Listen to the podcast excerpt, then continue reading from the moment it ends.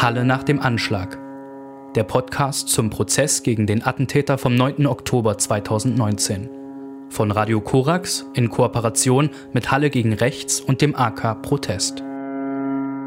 Herzlich willkommen zur 16. Folge des Podcasts Halle nach dem Anschlag. Mein Name ist Christina Brinkmann. Und mein Name ist Valentin Hacken. Mit dem 16. Verhandlungstag am Dienstag, den 13. Oktober, wurde der Prozess gegen den Halle-Attentäter wieder aufgenommen. Zuletzt hatte der Staatsschutzsenat des Oberlandesgerichts Naumburg am 23. September verhandelt. Mehrere Wochen also hat der Prozess jetzt pausiert und am 9. Oktober 2019 wurde offiziell der erste Jahrestag des Anschlags begangen, beziehungsweise schon vorher haben Jüdinnen und Juden auch in Halle Yom Kippur gefeiert, das einige dann wiederum als den Jahrestag deklarieren nach dem jüdischen Kalender.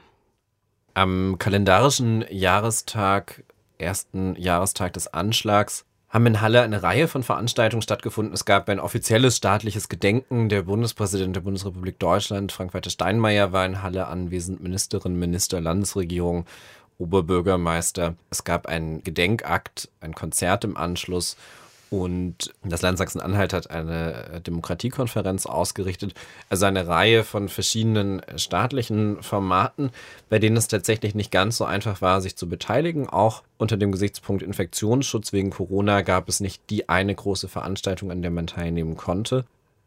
Wir als Halle gegen Rechts, die ja diese Prozessberichterstattung gemeinsam mit Radio Korax und dem Arbeitskreis Protest machen, haben am Jahrestag des Anschlags und am Wochenende um den Jahrestag herum eine Ausstellung gezeigt unter dem Titel Raum der Erinnerung und Solidarität gemeinsam mit der mobilen Opferberatung bei Miteinander e.V.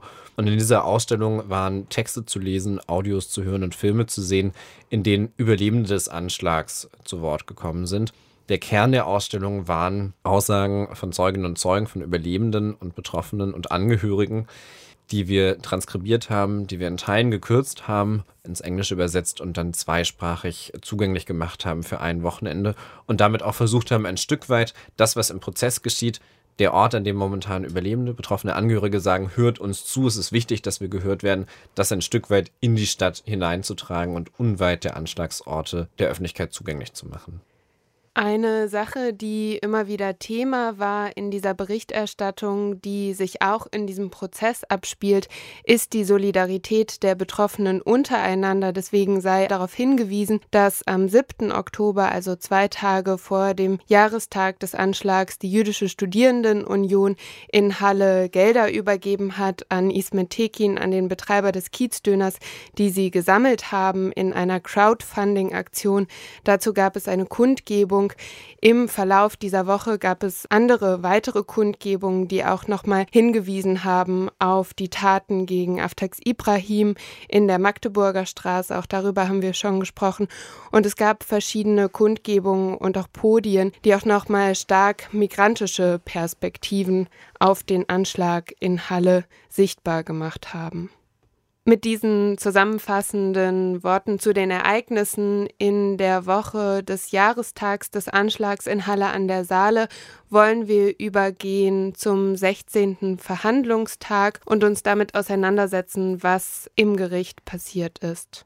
Geladen waren als Zeuginnen drei Mitarbeiter des Instituts für Rechtsmedizin an der Universität Halle, die mit der sogenannten Leichenschau und der Obduktion der zwei Getöteten befasst waren. Außerdem war ein Betroffener des Anschlags, der sich als Passant in der Luwu befand, geladen als Zeuge am 16. Verhandlungstag und es wurden zwei Beamte des Bundeskriminalamts gehört sowie zwei Polizeibeamte aus Zeitz, die den Attentäter auf seiner Flucht verhaftet haben. Und zu den Rahmenbedingungen des äh, Prozesses ist an der Stelle zu sagen, es ist momentan einer der größten Gerichtsprozesse, die in Deutschland stattfinden, gemessen an der Anzahl der Personen, die sich in einem Gerichtssaal aufhalten. Und mit den zunehmend wieder steigenden Corona-Infektionszahlen stellt sich natürlich auch die Frage, wie dieser Prozess weiter äh, logistisch gestaltet werden kann und auch mit Blick auf den Infektionsschutz gestaltet werden kann. Denn es kommen ja auch eine Reihe der Nebenklägerinnen und Nebenkläger eben nicht aus Halle, sondern aus verschiedenen Städten. Insbesondere auch Anwältinnen und Anwälte kommen zum Beispiel aus dem gerade Hochrisikogebiet Berlin. Das Gericht hat entschieden, dass es vorläufig bei dem von ihnen angesetzten Verhandlungstagen bleibt, aber nun konsequent darauf geachtet wird, dass Zuschauerinnen, Presse, aber auch die Prozessbeteiligten an jeder Stelle im Gericht tatsächlich Masken, einen Mund-Nasenschutz tragen, außer den Richterinnen und Richtern und den Personen, die gerade sprechen, einfach damit sie verständlich sind, aber ansonsten ist dort Maske zu tragen. Und wir haben den Pressesprecher des Oberlandesgerichts äh, gefragt, was äh, denn geschieht und wie das rechtlich anzuschauen ist, wenn es einerseits ja Vorgaben gibt zum Infektionsschutz und es andererseits Notwendigkeiten aus der Strafprozessordnung gibt, die da eben unter anderem sagen, man kann einen Prozess nicht einfach mal so unterbrechen und schon gar nicht auf längere Zeit. Bei der Frage stoßen natürlich die öffentlich-rechtlichen Gesundheitsschutzvorschriften einerseits und die strafprozessualen Vorschriften andererseits aufeinander. Äh, nach meiner Kenntnis hat es insoweit noch keine Harmonisierung der beiden Rechtsgebiete äh, gegeben. Wir haben äh, Vorschriften, die es erlauben, für den Fall einer Erkrankung an Covid-19 eine längere Unterbrechung des Strafprozesses vorzunehmen, als das normalerweise der Fall ist. Aber rein präventiv sieht die Strafprozessordnung keine Möglichkeit vor, den Prozess aus Vorsichtsgründen zu unterbrechen.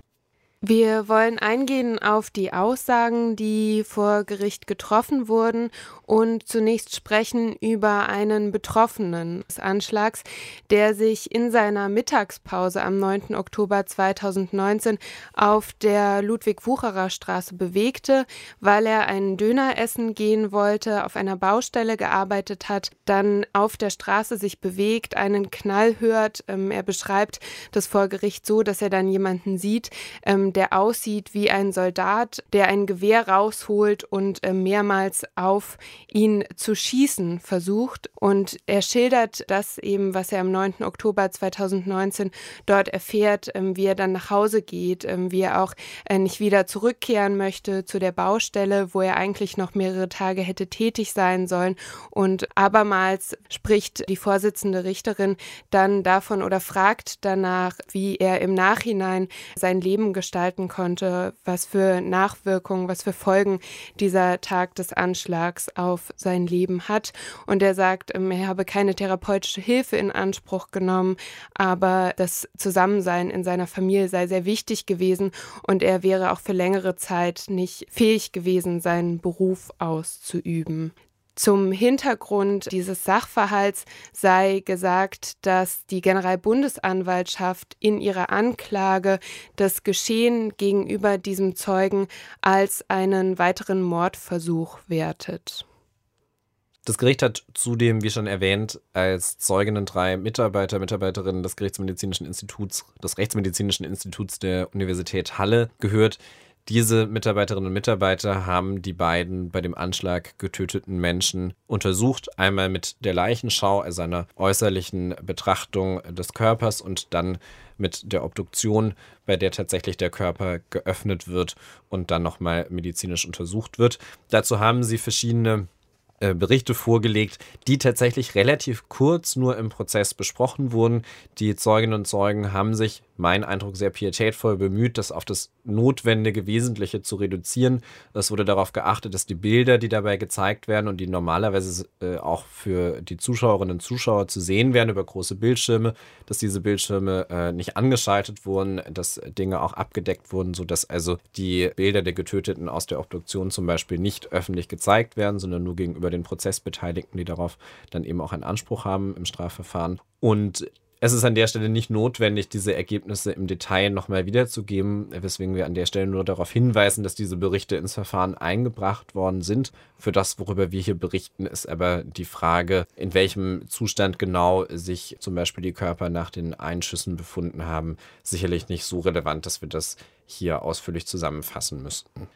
Die Gerichtsmedizinerinnen und Gerichtsmediziner haben nicht nur ausgesagt zu den Untersuchungen der beiden bei dem Anschlag getöteten Menschen, sondern sie haben auch ausgesagt zur Untersuchung der Betroffenen in Landsberg-Wiedersdorf. Zur Erinnerung, der Attentäter, wir sprechen jetzt vom Tatverlauf, der Attentäter ist auf seiner Flucht aus Halle nach Landsberg-Wiedersdorf gefahren und hat dort unter anderem ein Ehepaar angegriffen, weil er deren Auto haben wollte, um seine Flucht fortzusetzen. Die konnten ihm aber nicht wie von ihm gefordert sofort den Autoschlüssel herausgeben und er hat dann auf beide geschossen, sie auch beide erheblich verletzt und auch diese Verletzungen sind durch die Gerichtsmedizin untersucht worden und darüber wurde am 16. Prozesstag ebenfalls ausgesagt. Das Gericht hat darüber hinaus einen weiteren Ermittler des Bundeskriminalamtes als Zeugen vernommen, und äh, dieser Beamte war schon vorher Gegenstand des Verfahrens, äh, da verschiedene Anwälte und Anwälte der Nebenklage, unter anderem, da ihnen ja die Akten bekannt sind, da sein Name in den Akten auftaucht, da er Vermerke geschrieben hat, auch schon nach ihm gesucht wurde und nach Kollegen von ihm. Und das war insbesondere am siebten Prozesstag ein großes Thema, auch mit der Frage, wer hat denn nun was beim Bundeskriminalamt eigentlich tatsächlich ermittelt? Wer war denn für was eigentlich zuständig bei der Frage Online-Aktivitäten des Angeklagten, bei der Frage, wer hat ihn unterstützt, bei der Frage, hat er nun eine Bitcoin-Spende erhalten? Ja, nein und von wem eigentlich? Der am 16. Prozesstag vernommene Zeuge hat dazu einen Vermerk geschrieben, also eine Notiz, eine Zusammenfassung, einen Bericht, in dem er aber maßgeblich auswertet, was andere Ermittler schon ermittelt hatten. Es geht dabei nicht so sehr um seine eigene Ermittlungsarbeit, sondern ein, ein Zusammentragen der Dinge, die schon vorlagen. Und der Zeuge hat in diesem Vermerk festgehalten, dass aus seiner Sicht auf Grundlage der bis dahin getätigten Ermittlungen völlig klar sei, dass es sich hier um einen Einzeltäter handelt, der keine Mitwisser gehabt habe und der auch keine Mittäter und Mittäterinnen gehabt habe, sondern der eben allein gehandelt habe und er führt dann in der Begründung unter anderem aus, er hätte also unfassbar viele Aussagen von Zeuginnen und Zeugen dazu auch durchgesehen, die eben immer alle gesagt hätten, ja, der Angeklagte sei ja eben hauptsächlich alleine unterwegs gewesen. Jetzt kennen wir den Großteil dieser Aussagen nicht und können das deswegen natürlich selbst schlecht werten. Aber die wenigen Aussagen, die bisher zu hören waren aus dem Umfeld des Angeklagten, ich erinnere kurz an den Ex-Schwager, an ehemalige Lehrerinnen und Bekannte der Mutter des Angeklagten. Da waren die Aussagen auch oft so, dass gesagt wurde, der hatte kaum Kontakte, der war ganz alleine. Und je mehr nachgefragt wurde, nachgefragt wurde, an desto mehr Begebenheiten konnten sich die Leute erinnern, wo er dann eben doch tatsächlich mit Menschen unterwegs war und wo er Kontakte hatte oder äh, wo er mit jemandem geschrieben haben soll oder einen Freund äh, gehabt haben soll, mit dem er Münzen äh, suchen war, mit so einer, mit so einer Sonde und im Wald unterwegs war. Und dann war er doch irgendwie mit Leuten im Supermarkt. Also dieses Bild, was da gezeichnet wird, von der war immer ganz alleine, das hat natürlich ja auch eine strategische Funktion, warum man sowas einführt in so einen Prozess. Denn wer also ganz alleine dasteht, da gibt es nicht viel zu ermitteln. Und das, was inhaltlich der Zeuge am 16. Prozesstag dargestellt hat, das ist im Wesentlichen an anderen Prozesstagen schon ausgeführt worden. Das hatte jetzt sozusagen keine große Neuigkeit für das Verfahren, sondern war nochmal zusammenfassend. Jetzt zeigt sich in dieser Aussage aber wieder einmal die Bedeutsamkeit der Nebenklage, der Nebenklagevertreterinnen, es interveniert nämlich Rechtsanwältin Christine Pietschik, nachdem der BKA-Beamte eben aussagt, ja, also seinem Fazit nach handelt es sich um einen Einzeltäter, es können keine Kontakte in die verschiedensten Richtungen ermittelt werden, nach dem Stand, äh, zu dem er diesen Bericht verfasst hat. Und sie interveniert da und äh, betont nochmal ganz klar vor Gericht auch, dass eben zahlreiche Dinge nicht ermittelt werden können oder bisher nicht ermittelt worden sind. Und wir haben dazu Christine Christine Pietschik als auch Rechtsanwalt Alexander Hoffmann nach dem Prozesstag nochmal gesprochen.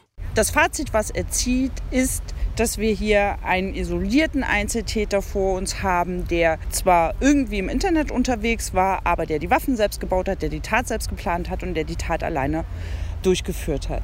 Und das muss man natürlich zurückholen, weil das ist objektiv falsch. Wir wissen gar nichts über das, was er im Internet gemacht hat, also können wir daraus auch keine Schlüsse ziehen. Wir können kein Fazit in diesem Bereich ziehen, außer dass er hier in der Hauptverhandlung einmal beschrieben hat, dass ihm im Internet jemand geholfen hat mit, äh, mit Wissen, wie er die äh, Explosionskraft von Geschossen, äh, die er selber gebaut hat, äh, die Munition erhöhen kann. Und er gesagt hat, er hat Geld gekriegt und er gesagt hat, er wird seine Leute im Internet nicht preisgeben und deswegen Informationen nicht geben. Und das hätte natürlich in so einem äh, Fazit stehen müssen. Soweit Nebenklageanwältin Christine Pietschik und Nebenklageanwalt Alexander Hoffmann zu den fehlenden Ermittlungen auch des BKAs, was Kontakte des Angeklagten angeht. Ein anderes Thema, mit dem sich das Gericht schon mehrfach befasst hat, das kam auch an diesem 16. Prozesstag wieder vor, das sind die Waffen des Angeklagten. Es ging um ein weiteres Gutachten, das diesmal auf Antrag der Verteidigung entstanden ist. Mehrere Polizeibeamte hatten zu dieser Situation schon ausgesagt, zu der Situation der Schießerei auf der Ludwig-Wucherer Straße zwischen dem Angeklagten und Polizisten und diese Beamten hatten auch geschildert, wie sie den Einschlag von Schrot am Polizeifahrzeug wahrgenommen haben. Und aufgrund dieses Sachverhalts ging es am 16. Prozesstag nochmal darum, inwiefern die Schüsse des Angeklagten auch auf eine weitere Distanz errechnet wurden, dort 70 Meter, noch potenziell tödlich verletzend hätten sein können. Dann wird dieser Sachverständige gehört, der ganz genaue Berechnungen anstellt und der dann auch Probeschüsse quasi abgibt in einer Laborsituation. Das erläutert er vor Gericht, dass da sogenannte ballistische Ersatzmedien genutzt werden, dass man da Gelatine nutzt, um menschliche Haut zu imitieren und davor Schafsleder legt und äh, man nutzt künstliche Knochen, Gelatine für eine, so beschreibt er das, eine Kopfsimulation, um quasi nachvollziehen zu können, wie weit äh, dringen diese Geschosse dann in einen menschlichen Körper ein. Fazit dieser Aussage, die nochmal genau beschreibt, wie findet so ein ähm, Schussgutachten, so ein Gutachten zu Schusswaffen statt, ist auch hier nochmal ganz klar, dass die Waffen des Angeklagten, die Verwendung der Waffen potenziell tödlich gewesen sind. Und ähm, auch der Rechtsanwalt Ösata fragt in dieser Situation nach, dass er Ismet Tekin vertritt, der sich auch auf der Ludwig-Wucherer Straße befunden hat und nochmal wesentlich näher am Angeklagten, nämlich 30 Meter vom Attentäter entfernt, ob es denn dann auch eine tödliche Wirkung hätte sein können, ob mit einer tödlichen Wirkung zu rechnen sei. Und auch da sagt der Gutachter, dass es ganz klar auch hier eine potenzielle Tödlichkeit gegeben hätte, weil es einfach immer darauf ankommt, wohin zielen diese Schüsse. Zudem äh, werden durch das Gericht noch zwei weitere Zeugen vernommen, die ebenfalls Polizeibeamte waren, wie der Ermittler des äh, BKAs. In dem Fall geht es aber um zwei Polizeibeamte, die im Polizeirevier Zeitz zum Zeitpunkt des Anschlags eingesetzt waren. Sie äh, sind informiert worden über die Geschehnisse in Halle, waren dann im Dienst, waren damit beschäftigt, nach dem Angeklagten, der zu dem fraglichen Zeitpunkt, um den es hier geht, schon auf der Flucht war, fahnden sollten. Äh, es war bekannt, dass er ein Taxi sich beschafft hatte in Landsberg-Wiedersdorf. Das Kennzeichen war bekannt. Es ging also nun darum, dieses Taxi und damit den Angeklagten auch zu finden. Und diese beiden Polizeibeamten schildern, wie sie auf einer Bundesstraße in der Nähe von Zeitz unterwegs sind, wie es dort eine Baustelle gibt, sich die Straße entsprechend verengt, sie dort das Taxi mit dem von ihnen gesuchten Kennzeichen sehen und wie dieses Taxi einmal in einen LKW reinfährt und auch noch in so eine Baustellenbegrenzung, dadurch dann zum Stehen kommt, der Angeklagte aus dem Taxi aussteigt, so eine Betonabsperrung, wie es sie üblicherweise oft gibt auf Autobahnen oder Bundesstraßenbaustellen, wenn man so Fahrspuren abgrenzen möchte, da drüber steigt und sagen, er hätte da auch noch weiter weggehen können, er hätte noch irgendwie äh, flüchten können oder zu Fuß also weiter sich da entfernen können habe er aber nicht getan und wie sie dann ihre Schusswaffen äh, gezogen hatten und eben Unterziehen der Schusswaffe ihn also äh, dazu aufgefordert haben, sich auf den Boden zu legen, was er dann auch gemacht habe, äh, ihn durchsucht genommen, äh, durchsucht haben, festgenommen haben, belehrt haben über seine Rechte. Nachdem der Prozess nach einer mehrwöchigen Pause nun wieder aufgenommen wurde, haben wir auch mit Pressesprecher Wolfgang Ehm darüber gesprochen, wie es jetzt weitergeht und er gibt einen Ausblick auf die nächsten Prozesstage.